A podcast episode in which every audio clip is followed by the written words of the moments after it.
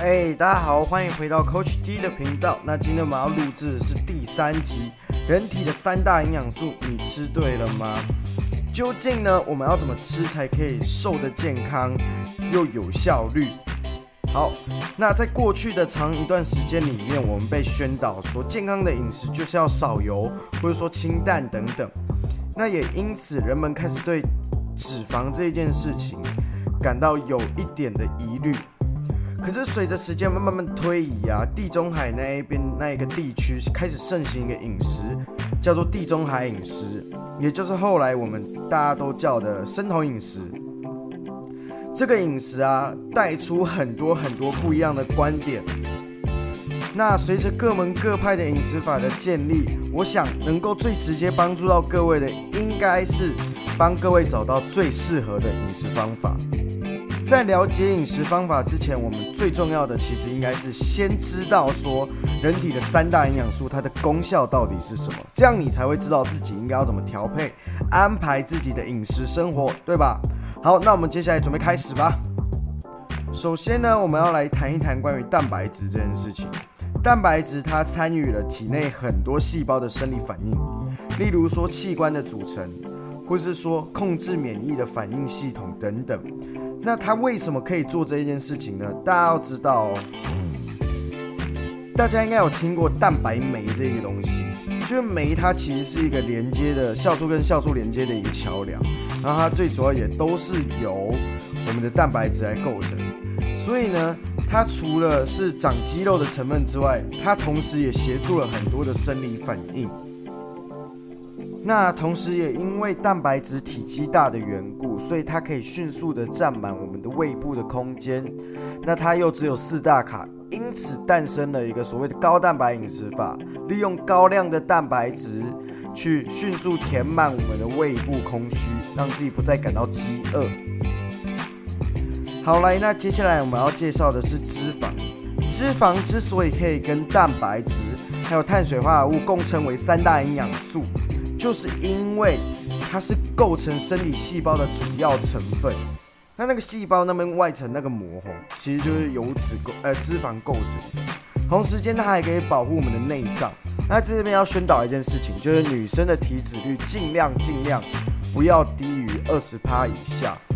因为基本上女性的荷尔蒙是需要我们的脂肪去做一个驱动的。那这个驱动其实就是为了。譬如说生理期，或者说怀孕的时候，都需要这一个女性荷尔蒙去进行嘛，所以要注意一下，要注意一下。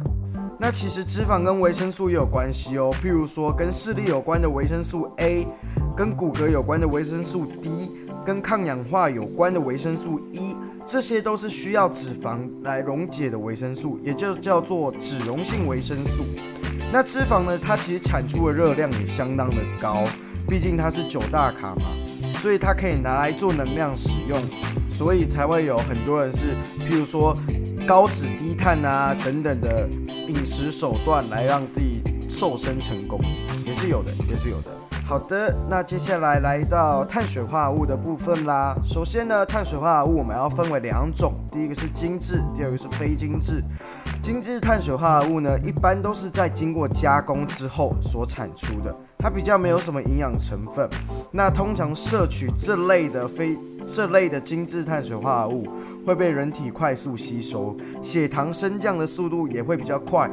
那所以容易产生饥饿感。这边举例来说啦，就是面包、面条，或者说蛋糕，甚至有些白饭，其实好像白饭也是哦，白饭也是哦。好，那非精致碳水化合物呢，则是蔬菜、水果、豆类植物。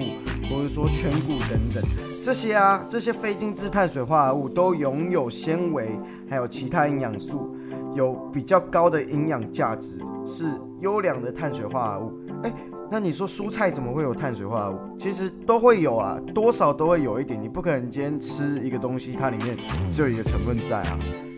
以上就是脂肪、蛋白质还有碳水化合物的分类介绍。那在清楚这一些分类之后呢，我觉得我们可以开始介绍怎么吃了。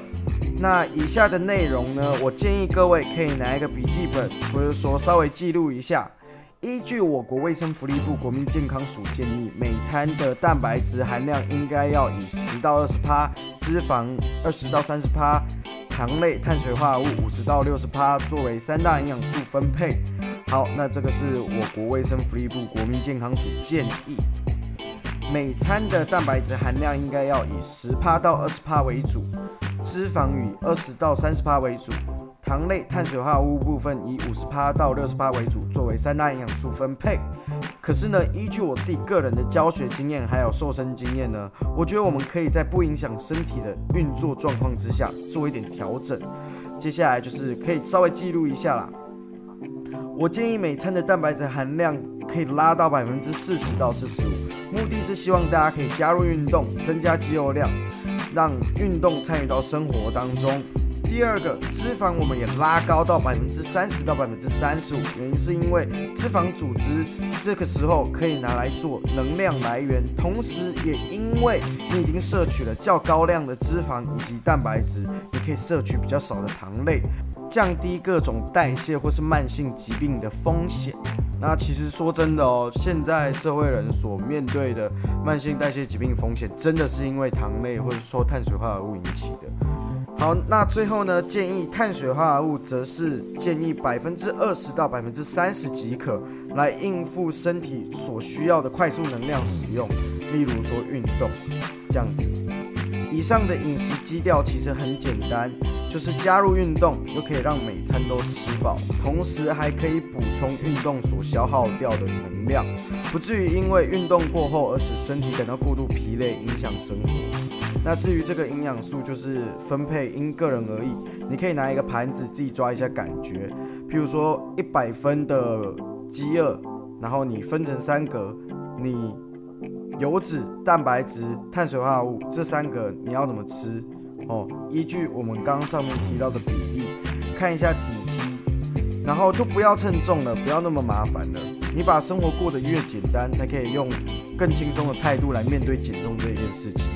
而不是把它当成是一个挑战。你的人生够多挑战了，不要再把瘦身当成是一个挑战了，那变成你是你生活的一部分。对，那接下来 Coach D 要为今天的整个 Podcast 内容做一个总结。首先呢，三大营养素的工作分配，蛋白质是增加肌肉量的主要成分，脂肪是一个很好的热量消耗的对象，那碳水化合物也就是糖类的摄取可以帮助我们完成日常生活中的大小事务。借由优良蛋白质的百分之四十、三十帕的脂肪以及三十帕的碳水化合物，聪明摄取，帮助身体代谢，瘦得更轻松。那我是 Coach D，我们下次可以聊聊关于运动的主题，下次见啦，拜拜。